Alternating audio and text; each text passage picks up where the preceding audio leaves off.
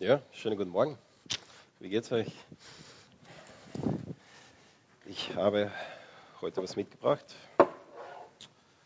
Das hat mir freundlicherweise der Hans-Peter äh, geliehen von letzter Woche.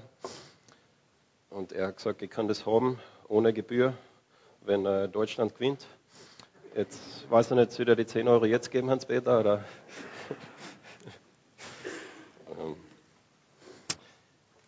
Na, wir sind ja momentan in dieser Reihe, die äh, perfekt ausgerüstet heißt, perfekt ausgerüstet. Wir als Christen sind perfekt ausgerüstet in unserem Leben.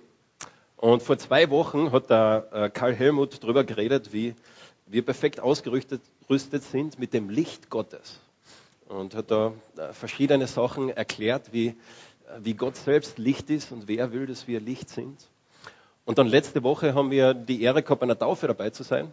Äh, und äh, der Hans-Peter hat das erklärt mit Hilfe von diesen Beispielen, wie ähm, eigentlich jede Religion drei Aspekte hat. Und zwar zum einen, jede Religion sagt dir, äh, okay, das ist die Art und Weise, wie du denken sollst. Diese, diese Dinge sind wichtig, dass du diese Dinge weißt. Dann jede Religion sagt, okay, auch dein Herz mit deinen Gefühlen, mit deinem ganzen Wesen äh, musst du etwas, ein, jemanden anbeten oder in dich reingehen. Äh, ist nicht nur dein Kopf, sondern auch dein Herz.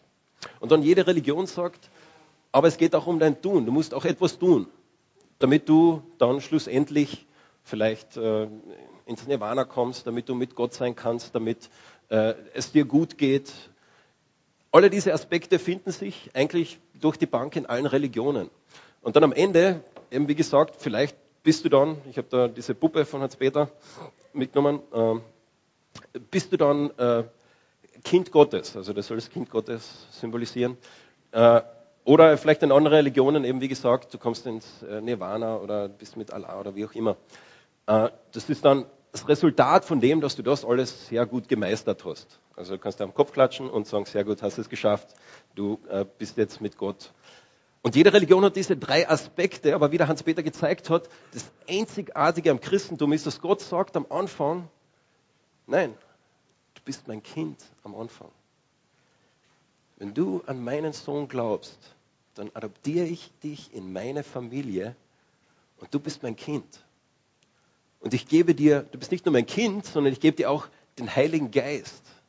Ich rüste dich aus mit dem Heiligen Geist. Und das passiert nicht erst am Ende, wenn du das alles gemeistert hast, sondern am Anfang. Und heute wollen wir uns ein bisschen näher damit beschäftigen, okay, was heißt das jetzt, wenn ich am Anfang ausgerüstet werde, wenn ich am Anfang schon Gottes Kind bin, was für Auswirkungen hat das jetzt auf diese drei Bereiche? Und da wollen wir uns heute ein bisschen damit näher beschäftigen und ich möchte am Anfang noch mit uns beten. Lieber Vater im Himmel, ähm, du weißt, wo wir alle stehen. Jetzt, äh, welche Gedanken uns noch durch den Kopf schwirren, was, was uns vielleicht beschäftigt von äh, der Wochen. Ähm, ja, vielleicht äh, Beziehungen, die uns äh, belasten oder äh, Situationen, die passiert sind oder wir vielleicht äh, gerade einen guten Urlaub erlebt haben. Vater, du kennst uns und wir sind dir einfach dankbar, dass wir wissen schon heute, dass wir deine Kinder sind und äh, Vater, wir bitten dich einfach, dass du sprichst durch dein Wort heute, äh, dass wir von dir lernen dürfen und einfach begeistert sein dürfen von dem, wer du bist. Amen. So, ihr dürft äh, einmal ausschlagen, und zwar, wir werden uns heute in zwei Bibelstellen äh, beschäftigen. Zum einen im Galaterbrief, Galater 5. Galater 5 und dort äh, dann Verse 16.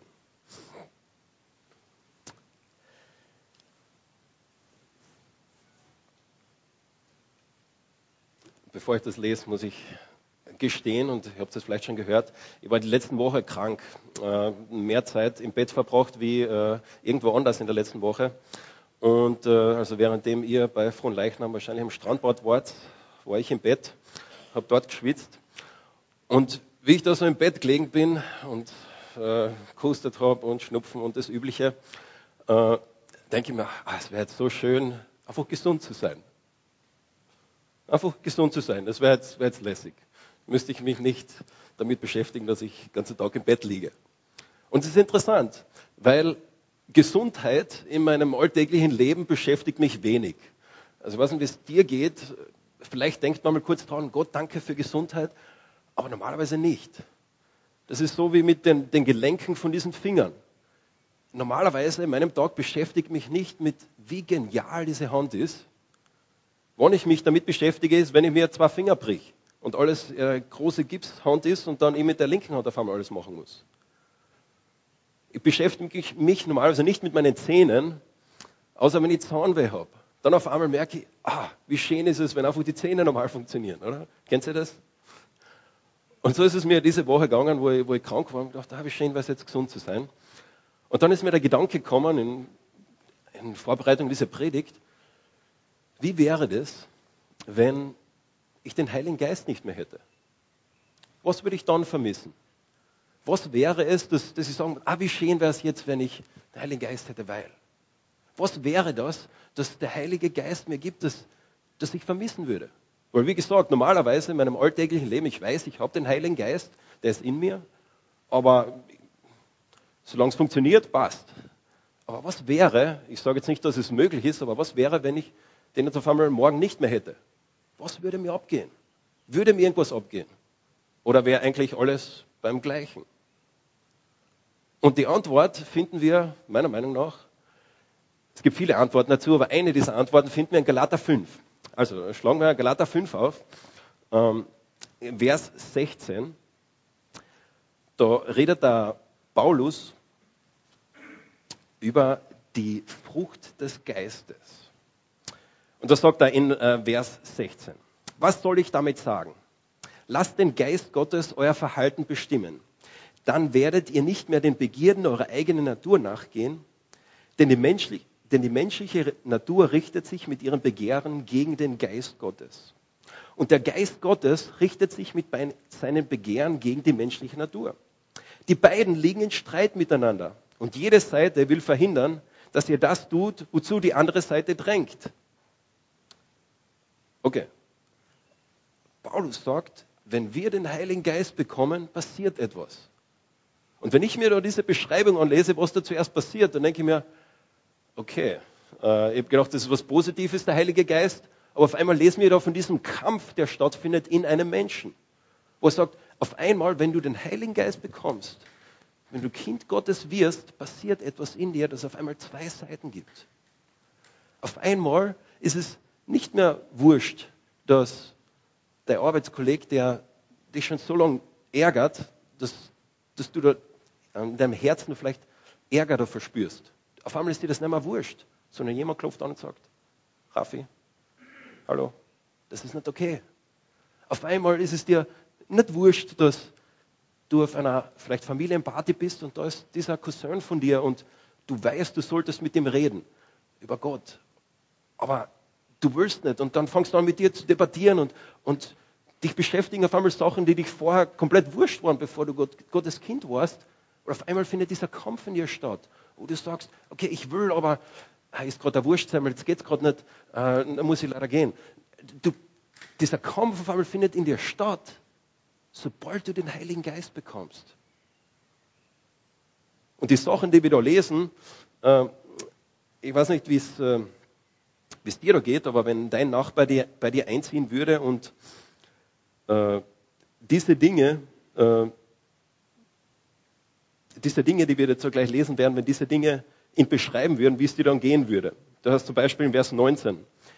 Es ist klar ersichtlich, was die Auswirkungen sind. Wenn man sich von der eigenen Natur beherrschen lässt, sexuelle Unmoral, Schamlosigkeit, Ausschweifung, Götzendienst, okkulte Praktiken, Feindseligkeiten, Streit, Eifersucht, Wutausbrüche, Rechthaberei, Zerwürfnisse, Spaltungen, Neid, Trunkenheit, Fressgier und noch vieles andere, was genauso verwerflich ist. Ich kann euch diesbezüglich nur warnen, wie ich es schon früher getan habe. Wer so lebt und handelt, wird keinen Anteil am Reich Gottes bekommen. dem Erbe, das Gott für uns bereithält. Also wenn mein Nachbar bei mir einziehen würde und äh, er gibt mir da sein, sein Resümee und sagt, okay, das bin ich, und dann kommt diese Liste, hätte Schwierigkeiten damit. Ich weiß nicht, wie es dir gehen würde, aber Paulus fängt dann an zu beschreiben, diese zwei Seiten, die, die wir auf einmal in uns finden, sobald wir den Heiligen Geist haben. Er fängt an mit der einen Seite, die menschliche Natur. Und er sagt, die Sachen, die da rauskommen, wir wissen, dass die nicht gut sind. Der beschreibt da alle diese verschiedenen Aspekte und, und wir, wir, wir sehen, dass diese Sachen Dinge sind, die wir eigentlich nicht wollen. Und die sind auch heute noch aktuell. Vielleicht denkst du jetzt, okay, Götzendienst, das war damals, aber ein Götze ist nichts anderes wie ein Gott, für den du dein Leben lebst. Das kann ein Sport sein, das kann deine Familie sein, das kann ähm, Fernsehen sein, das kann alles Mögliche sein, das dir wichtiger ist wie Gott. Okkulte Praktiken ja, finden wir auch in Österreich heute. Muss man nur die kleine Zeitung aufschlagen und auf die Horoskopseiten gehen. Oder Esoterik. Diese Dinge finden sich überall. Aber was sagt Paulus hier? Sagt er, okay, wenn, wenn du den Heiligen Geist nicht hast, dann jeder Mensch wird genau so, immer so handeln. Das passt doch irgendwie nicht mit unserer Erfahrung zusammen, weil unsere Erfahrung, ich kenne Christen, die Jesus, oder ich kenne Menschen, die Jesus nicht kennen, die aber sehr nach menschlichen Standard gute Menschen sind. Sehr freundlicher Mensch, hilfsbereiter Mensch. Kennt Sie auch so jemanden? Wie passt das jetzt mit dem zusammen, wo wir leben? Die menschliche Natur produziert diese Dinge. Und ich kenne dann Christen und denke, das ist aber ein eifersüchtiger Mensch. Der lebt nur für sich selbst. Wie, wie passt das jetzt zusammen? Und ich denke, was Paulus hier versucht zu machen, ist, dass er sagt, der Mensch ist wie ein Baum. Wenn ein Apfelbaum wäre, ein Apfelbaum produziert Frucht. Und diese Frucht in äh, 100% der Fälle ist ein Apfel. Das Normale ist ein Apfel. Und was Paulus so sagt, die menschliche Natur, das Normale, was da produziert wird, ist Sünde. Dieses biblische Wort verwendet er nicht verwendet, aber das sind Dinge, die nicht gut sind. Wo alle anderen Religionen sagen, naja, du bist ja nicht so schlecht, du musst nur ein bisschen an deinem Herzen noch arbeiten, du musst nur ein bisschen tiefer in dich reingehen. Du musst einfach ein bisschen härter arbeiten, dann, dann, dann wird es schon dass das biblische, der biblische Gerichtsspruch ist sehr radikal. Er sagt, du bist eigentlich schlechter, als du denkst. Dein Herz ist eigentlich verwerflicher, als du denkst. Es steht schlimmer um dich, als du dir zugeben willst. Das ist der biblische Urteilsspruch. Und ich glaube nicht, dass der Paulus sagt, jeder Nicht-Christ kann nie gute Sachen haben oder jeder Christ macht nur gute Sachen. Aber das ist das Normale, das, was daraus entspringt. Und wenn wir dann weiterlesen, der Paulus hat jetzt also diese eine Seite beschrieben, jetzt geht er dann über zu dieser anderen Seite. Ähm, in Vers 22. Die Frucht hingegen, die der Geist Gottes hervorbringt, also jetzt war die eine Seite die menschliche Natur und die andere Seite die Frucht hingegen, die der Geist Gottes hervorbringt, besteht in Liebe, Freude, Frieden, Geduld, Freundlichkeit, Güte, Treue, Rücksichtsnahme und Selbstbeherrschung. Gegen solches Verhalten ist kein Gesetz, hat kein Gesetz etwas einzuwenden. Wenn du jemanden kennst, oder weißt, wenn du einen Freund hast vielleicht, wo du weißt, okay, das ist jemand, der geht mit Freude durchs Leben. Nicht nur ist er, geht er mit Freude durchs Leben, sondern ist er ein lustiger Kerl. Mit dem verbringst du gerne Zeit. Wenn du jemanden kennst, wo du weißt, okay, der ist geduldig mit dir. Auch wenn du wieder vielleicht versorgst. Der ist freundlich mit dir der nimmt Rücksicht auf dich, vielleicht weil du noch nicht dort bist, wo er ist. Der hat Selbstbeherrschung. Das sind alles Dinge, die wir uns wünschen. Ich wünsche mir, dass mein Leben so ausschaut. Wünschst du dir, dass dein Leben so ausschaut? Wir wünschen uns das. Aber was ist der Ursprung von diesen Dingen? Das ist nicht irgendwie diese Dinge, die wir selbst äh, uns erarbeiten, sondern der Ursprung von dem ist der Geist Gottes. Und das ist der Geist Gottes, den wir bekommen, wenn wir Kind Gottes werden. Und so, ich denke, der Geist Gottes hat auf alle drei Bereiche Auswirkungen, aber die Frucht des Geistes zeigt sich in meinem Denken und in meinem, meinem Handeln, meinem Herzen, meinem Kopf und meinem Herzen. Es denn diese Dinge verändern uns. Wenn der Geist Gottes in mich reinkommt, dann verändert es wie ich denke. Es verändert, wie ich, wie ich fühle, wie mein Herz ist. Diese Dinge, die wir uns wünschen, kommen durch den Geist. Natürlich hat es auch Auswirkungen auf was ich tue, weil wenn sich mein Herz verändert, mein, mein, mein Denken verändert, dann wird sich auch mein Tun verändern. Aber ich denke, der Schwerpunkt da können wir jetzt auf diese zwei Punkte äh, fokussieren. Und ich habe dann darüber nachgedacht, wie könnte ich, wie könnte ich das ein bisschen, äh, mit was kann man das vergleichen? Und ich schaue gern Filme und ich denke, das Leben mit dem Heiligen Geist kann man vergleichen, noch eins weiter, mit diesem Mann. Wer ist das? Tony Stark. Okay, Tony Stark. Äh, ich denke, das Leben ist vom Heiligen Geist, mit dem Heiligen Geist ist genauso wie das Leben Tony, von Tony Stark. Na, wer ist Tony Stark? Ich weiß, einige von euch kennen Tony Stark, andere nicht. Tony Stark ist ein Mann, der Billionär, recht eigentlich egoistischer Typ, mit dem am Anfang eigentlich ich nichts zu tun haben wollen würde. Er hat eine Firma geerbt von seinen Eltern und äh, äh, ist eine Waffenfirma und dann ist er einmal in einer äh, Sitzung in Afghanistan und demonstriert dort diese, diese Waffen und wird dann dort gekidnappt und wird auch verletzt in diesem Prozess. Dieser Tony. Und diese Verletzung ist, dass er Metallsplitter in, in seinen, seine Brust reinkommen. Und die sind gefährlich nah an seinem Herzen. Und da ist ein anderer Mithäftling, der hilft ihm dann.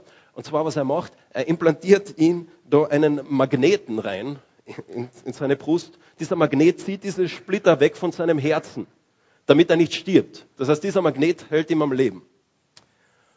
Und was Tony dann macht, nachdem er wieder rauskommt aus Afghanistan und zurückkommt, wo er wohnt, er, er nimmt diesen Magneten raus und er, er, er, tut sich da ein Teil rein, das heißt der Arc-Reaktor, also so ein, so ein, eine Energiequelle, könnte man sagen, die sich da reintut, die das quasi noch verbessert.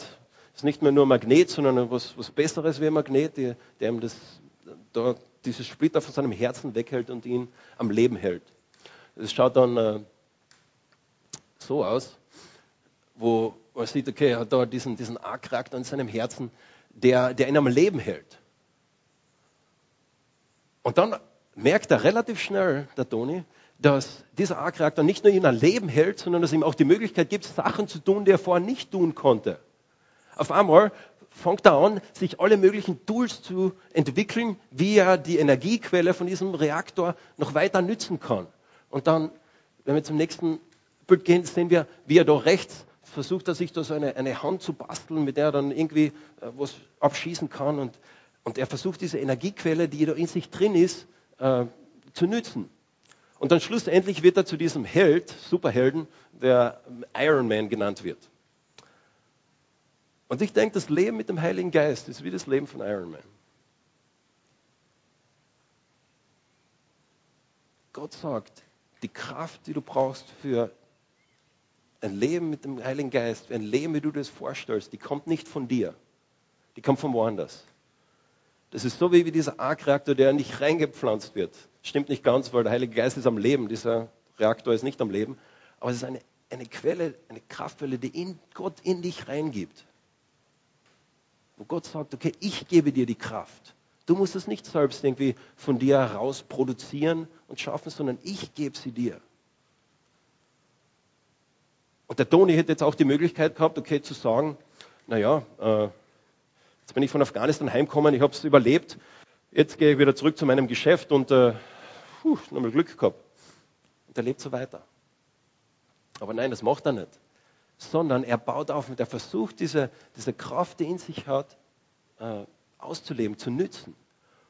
Und vielleicht denken wir uns auch manchmal, okay, wenn wir zu hören, okay, der Heilige Geist produziert das alles, er produziert äh, die Liebe, die Freude, die, die Friede, die Freundlichkeit, die Selbstbeherrschung, okay, dann kann ich eigentlich zu Hause am äh, der Couch sitzen und warten. Oder? Wir haben gerade gelesen, es ist eigentlich eine Kraftquelle, die nicht von mir kommt, sondern von Gott. Der nächste Vers ist dann für dich. Und zwar in Galater 5. Äh, Galater 5, äh, 24. Nun, wer zu Jesus Christus gehört, hat seine eigene Natur mit ihren Leidenschaften und Begierden gekreuzigt. wer zu Jesus gehört, der sagt, nein, ich will nicht mehr so wie früher, sondern das ist vorbei. Ich will diese neue Natur in mir leben. Da wir also durch Gottes Geist ein neues Leben haben, wollen wir uns jetzt auch auf Schritt und Tritt von diesem Geist bestimmen lassen. Interessant. Paulus sagt nicht, da wir jetzt dieses neue Leben haben, können wir jetzt in Frieden das Leben genießen. Sondern er sagt, na, wir wollen das jetzt auch ausleben, auf Schritt und Tritt wollen wir jetzt, jetzt von diesem Geist bestimmen lassen. Das, dieser Aspekt dabei, dass wir eine Entscheidung darüber haben, ob wir diese Kraftquelle nützen oder nicht. Ob wir den Heiligen Geist in uns wirken lassen oder nicht. Und in Vers 16, gehen wir ganz kurz zurück, da hat es ja auch schon geheißen, lasst den Geist Gottes euer Verhalten bestimmen. Wir haben eine Entscheidung darüber, ob wir den Geist Gottes unser Verhalten bestimmen lassen. Der Tony Stark hat eine Entscheidung gehabt, ob er sich entscheidet, okay, ich nütze das, diese, diese Kraft in mir oder nicht. Vielleicht sagt der eine oder andere, das hört sich jetzt sehr außerirdisch an, ein Arc-Reaktor in dir und so. Aber ich denke, außerirdisch trifft es recht gut eigentlich, im wahrsten Sinne des Wortes. Und das ist so fundamental unterschiedlich von dem, was die Welt sagt. Wo die Welt sagt, na, du musst nur ein bisschen besser probieren. Na, eigentlich bist du ja gar nicht so schlecht. Äh, versuch's halt, du bist ja besser wie der zumindest. Sagt die Bibel, na, es steht schlechter um dich, wie du denkst. Aber Gott ist besser, als du dir je vorstellen könntest. Und er gibt dir seinen Geist.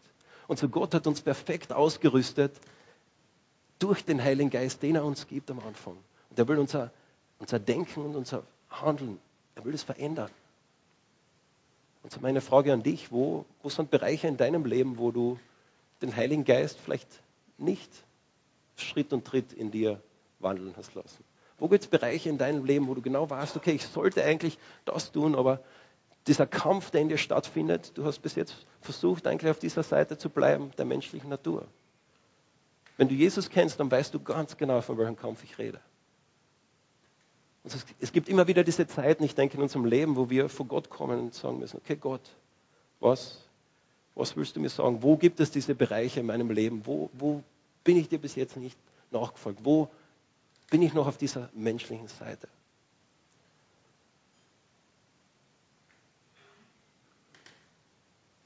Und wie gesagt, ich denke, dass die Frucht des Geistes unser Denken und unser, unser Herz, unser Kopf und unser Herz verändert. Und natürlich hat das Auswirkungen auf unser Tun, gar keine Frage. Aber ich denke, ein zweiter Aspekt des Geistes hat auch Auswirkungen auf unser Tun. Und da wollen wir jetzt uns noch eine zweite Bibelstelle anschauen, in 1. Korinther, 1. Korinther 12.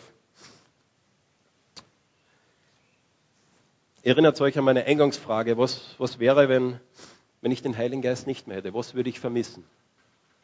Und ich glaube, das Erste ist, ich würde das vermissen. Ich würde das vermissen, dass der Heilige Geist Frucht in mir bringen will. Ich würde es vermissen, dass, dass Gott derjenige ist, der mir diese Kraft gibt. Ich würde es vermissen, diesen Kampf, der wird dann immer stattfinden.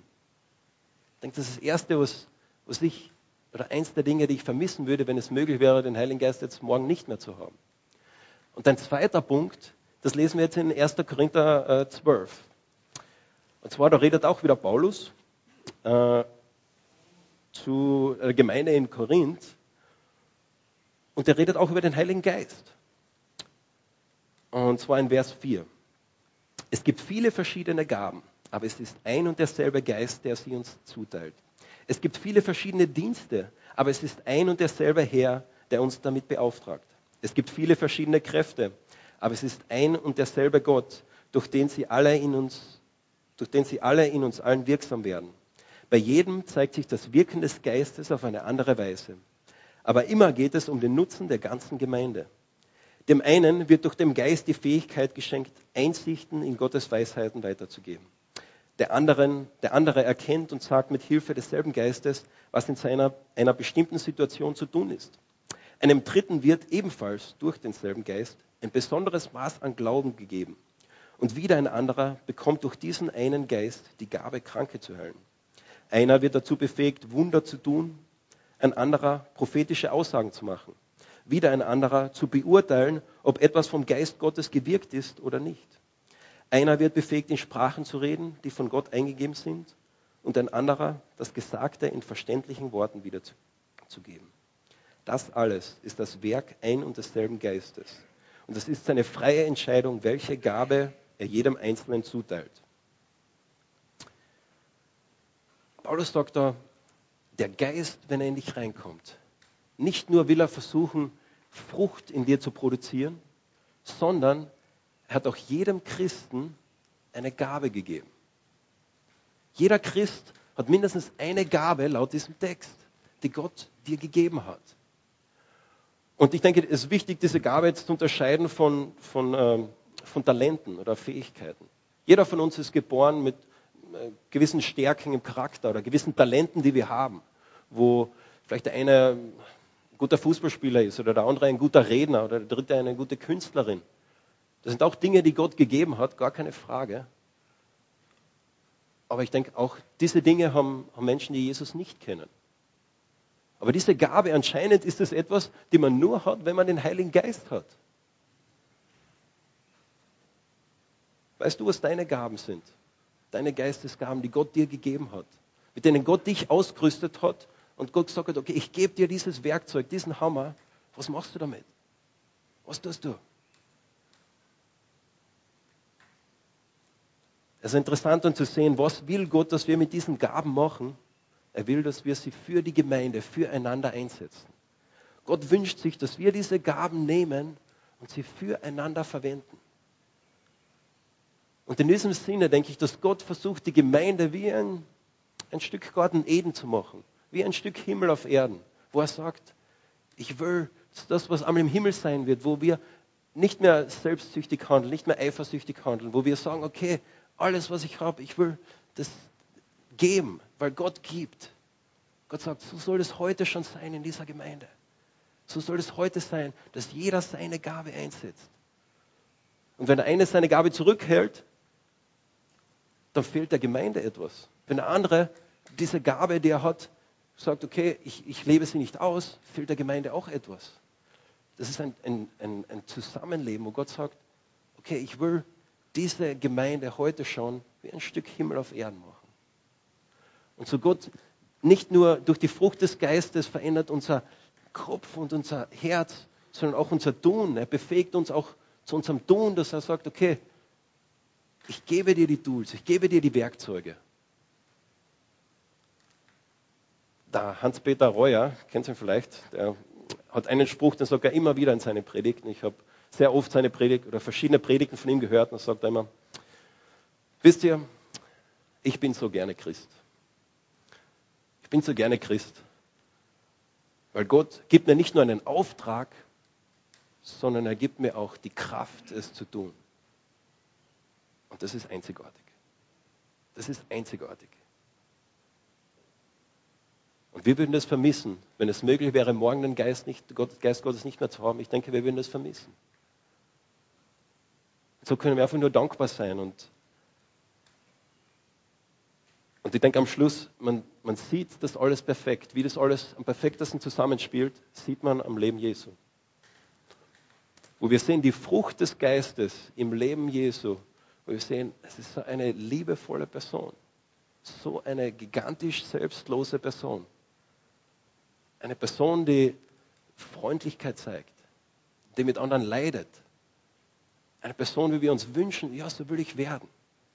Und Gottes Geist sagt, ja, ich will auch, dass du so wirst. Und ich, ich gebe dir diesen Reaktor in deinen Herzen. Und ich, ich gebe dir die Kraft dazu. Du musst es nicht aus dir produzieren. Und wir sehen in Jesus eine Person, die seine Gaben, und ich bin mir sicher, Jesus hat viele Gaben gehabt, er hat nichts für sich behalten. Er hat sich komplett enteignet und alles den Menschen gegeben.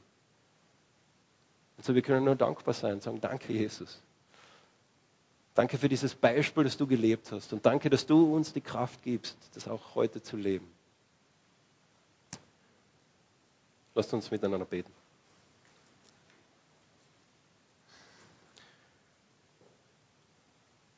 Vater im Himmel, ich verstehe den Heiligen Geist manchmal nicht. Ich verstehe nicht, wie du wirkst, Herr. Ich verstehe nicht, wie, wie du in mir sein kannst, wenn ich dich doch manchmal ja, gar nicht spüre. Wie ist es möglich, Herr? Aber dein Wort sagt, dass du uns den Geist gegeben hast und daran möchte ich dich festnageln, Vater, und einfach Danke sagen. Danke, dass du ein Gott bist, der uns nicht nur den Auftrag gibt, sondern uns auch befähigt. Und Vater, ich bitte dich, dass du uns hilfst, ja, darüber nachzudenken, zu reflektieren, wo sind Bereiche in meinem Leben, wo, wo ich versucht habe, wissentlich oder nicht wissentlich den, den Geist zurückzuhalten. Ähm, Gott, du bist so ein guter Gott. Und dafür sagen wir dir Danke.